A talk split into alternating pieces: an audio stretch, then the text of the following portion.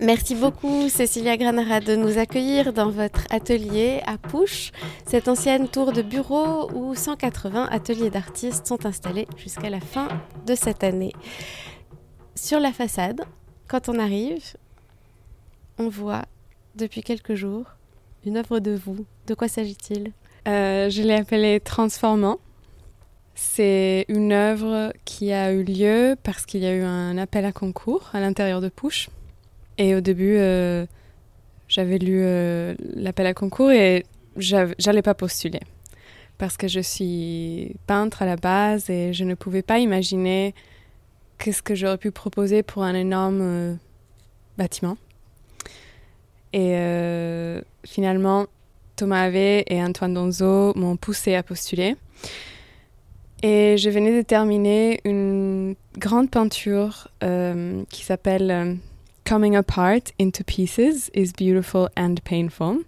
Et c'est une sorte d'autoportrait avec 154 euh, papillons euh, disposés dans une grille, avec une paire des jambes, une paire des yeux, et euh, oui, c'est tout, qui flotte à l'intérieur. Et l'architecture du bâtiment me rappelait exactement cette peinture. Et puisque c'est une peinture qui parle entre autres choses, de la relation entre un individu et un collectif, j'ai trouvé que ça collait parfaitement avec ce qui se passait à Pouche. En plus, les papillons sont un symbole de métamorphose, assez évidemment, euh, deux corps en une vie. Et j'ai pensé que c'était un peu ce qu'ils font les artistes. Ils vont vers, euh, ils ont, ils donnent du corps à des choses, à des idées. Et puis, euh, personnellement, je ne sais pas exactement ce que c'est la symbolique d'un papillon. Ça peut être beaucoup de choses. Et cet inconnu me, plaisait. Et c'est ce qu'ils font les artistes, je trouve aussi. Ils vont vers des choses qu'ils ne comprennent pas. Ils les analysent, ils essayent, ils essaient de les déconstruire. Et après, ils les reproposent. Et ces tableaux, c'est vraiment ça. Alors, Cécilia Granara, vous êtes née en Italie, mais vous avez vécu dans un, environnement très international, dans différents pays du monde. Est-ce que vous avez toujours été confronté à des œuvres d'art? Est-ce que vous avez toujours su que c'était le chemin que vous vouliez emprunter? Alors, je suis née en Arabie Saoudite à Jeddah, mais je suis italienne. Ça prête souvent à confusion D'ailleurs, dans plusieurs endroits dans ma biographie, je retrouve que je suis une artiste saoudienne. du coup, je, dois, écrire. Alors, je n'ai pas été jusque-là, je le savais, mais je n'avais pas été jusque-là. Euh, mais il y avait beaucoup d'art dans mon enfance, oui. Euh, ma grand-mère m'a appris à dessiner très, très petite. Elle m'apprenait à dessiner des tournesols. Et ce rond avec des triangles tout autour, j'en faisais des feuilles, des feuilles, des feuilles. Et puis, c'était le boulot de mon père aussi de amener la culture italienne euh, aux pays étrangers où il habitait, euh, dans son travail en tant que diplomate. Et donc, j'ai très vite, j'ai découvert les musées et les instituts culturels et, et les images qui venaient de tout type de culture. Vous avez le moindre souvenir d'Arabie Saoudite? Non, Arabie Saoudite, euh, je suis née, on est parti un an après donc pas de l'Arabie Saoudite. Mais je porte un deuxième prénom arabe, Manal. Et dans ces premières années, euh, est-ce que vous avez des souvenirs précis d'œuvres marquantes? Hmm, euh, Alors, on habitait au Mexique, oui, on habitait au Mexique. Et mes parents m'avaient inscrite dans une école, j'avais 4 ans, mexicaine. Donc, ils n'ont pas fait le choix de me mettre dans une école internationale, anglaise, française ou allemande, euh, comme beaucoup d'enfants de diplomates, ils m'ont inscrit dans une école mexicaine. Et dans les cours d'art plastique, notre euh, prof nous avait montré un livre avec des œuvres de Frida Kahlo. J'étais très petite et ça m'avait beaucoup marqué parce qu'il y avait beaucoup de souffrance. je me rappelle par contre d'un autoportrait avec des singes. Et c'était un peu la première fois que, que je voyais une œuvre qui me marquait. Oui, c'était ça ma première. Un autoportrait avec des singes. Un autoportrait avec des singes, oui. Vous avez, euh, pas mal d'années plus tard, euh, vécu à New York aussi, où vous avez, je crois, été l'assistante de Francesco Clemente. Oui. Comment vous vous êtes euh, orientée vers l'art et, comment vous avez pris cette voie de la peinture qui semble être la vôtre aujourd'hui? Hmm. Hmm. Autrement dit, est-ce que c'était une évidence pour vous de, de, choisir la peinture? La peinture, oui, c'était une évidence depuis que j'étais petite. Euh, on nous demande, il y avait un, un, exercice où on nous demandait de dessiner ce qu'on voulait devenir, et j'avais dessiné une artiste, une peintre en fait spécifiquement, avec le blouson de peintre et la palette. Mais euh, plus tard, quand je suis allée étudier à la Saint-Martins, euh, la peinture n'était pas du tout à la mode, surtout la peinture figurative. La Saint-Martins, donc à Londres À Londres, oui. En 2013, j'avais fini mes études là-bas. Et j'ai arrêté de peindre pendant trois ans.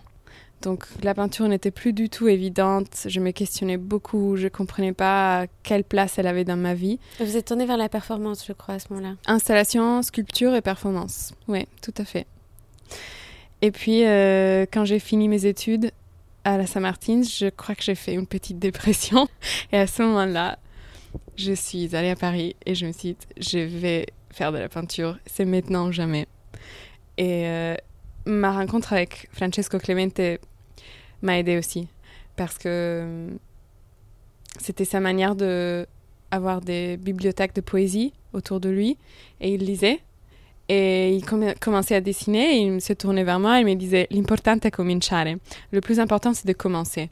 Et ça m'a beaucoup décomplexé en fait. J'ai compris qu'il fallait juste faire des choses et, et ça m'a beaucoup aidé avec la peinture. Et c'est là, pardon, et c'est là que vous êtes rentrée à l'école des beaux-arts à Paris pour faire une sorte de complément d'études en fait. J'étais déjà étudiante aux beaux-arts euh, une deuxième fois étudiante parce que j'avais fait la Saint-Martin, un diplôme de trois ans.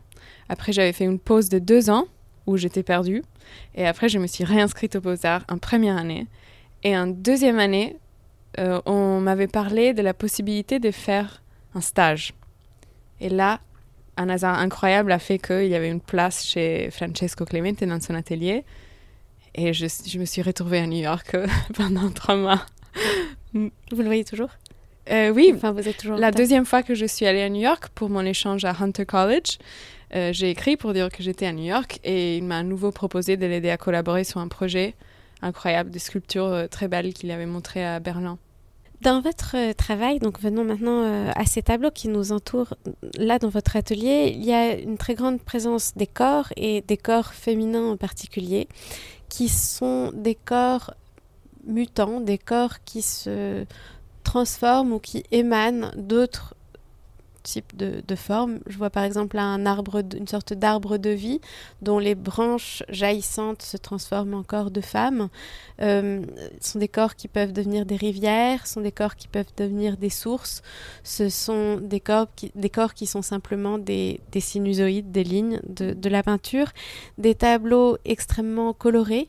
Euh, avec des couleurs très très vives, euh, des violets, des oranges, des jaunes, des bleus extrêmement, euh, extrêmement forts. Comment avez-vous euh, élaboré ce, vocabulaire qui est très reconnaissable et, d'où vient chez vous cette, ce, sentiment que la peinture est une sorte de, de jaillissement de vie, de, de, chant d'amour presque? Hmm. C'est beau ça, chant d'amour. Chant comme chanter? Oui. Une, autre, une commissaire en Italie m'avait dit que mes peintures étaient comme une déclaration d'amour aussi. euh, ça vient de loin, tout ça, je pense. Ça vient de loin, j'ai l'impression que ça a toujours été présent. C'est juste que je ne comprenais pas quel, comment canaliser tout ça. Mais ça vient des émotions. C'est pour ça peut-être qu'on parle d'amour ou de choses qui jaillissent. Euh, et la question du corps, c'est presque inévitable pour moi parce que j'ai l'impression que c'est dans le corps que, que tout se situe. Et à la fois, je crois, ces corps, ils sont en train de se transformer tout le temps. Ils ont un lien avec ce qui les entoure qui n'est pas très évident, qui n'est pas très clair.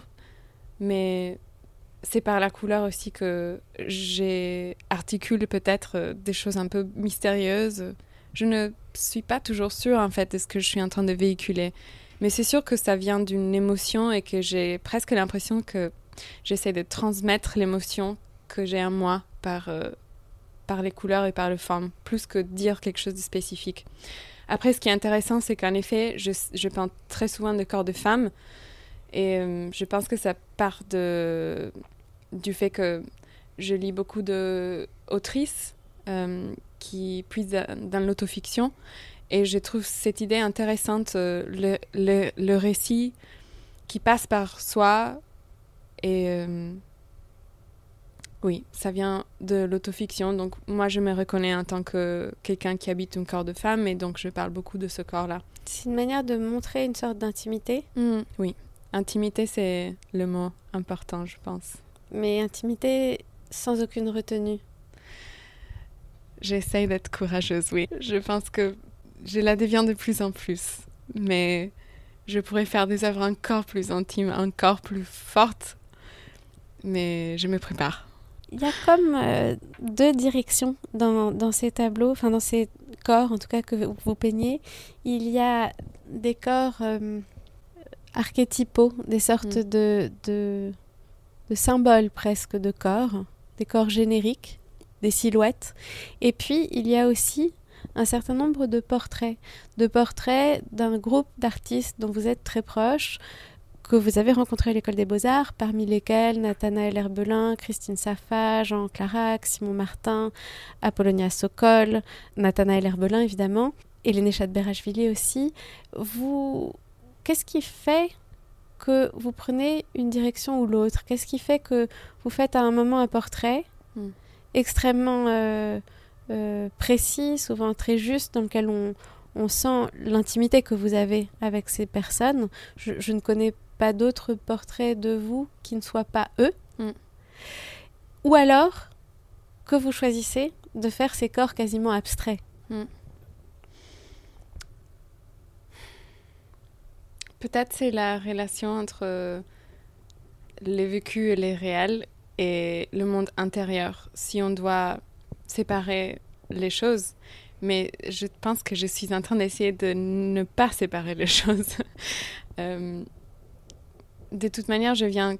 Enfin, mes années aux, aux Beaux-Arts de Paris, en train d'étudier la peinture, passent aussi par une sorte d'étude et euh, de représentation de ce que je vois. Et du coup, il y a deux types de voir, je pense. Voir ce qui est en face de nous par la représentation et l'observation, et voir euh, un autoportrait un peu plus réaliste. Et après, il y a un œil qui est suspendu et c'est un œil imaginaire, symbolique. Et, et, cette peinture parle vraiment de ça, de voir. Donc, une, ça pourrait être une femme qui se regarde au, au miroir, c'est moi. Donc, l'observation, et puis un œil imaginaire, symbolique qui serait peut-être, qui parlerait de voir des choses qui ne sont pas forcément des choses qu'on voit. Donc, l'imagination, l'invention même la sensation, ou un autre type de voir.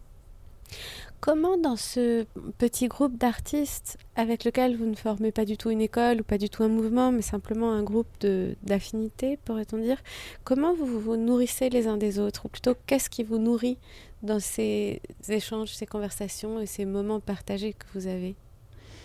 C'est un mélange de, de ce qu'on produit. Donc quand je vais voir les expositions de mes amis, c'est.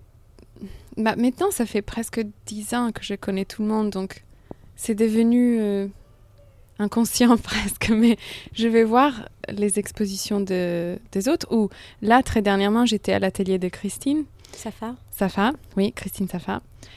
Et euh, elle m'a demandé de venir pour qu'on parle ensemble de comment ces peintures avancent.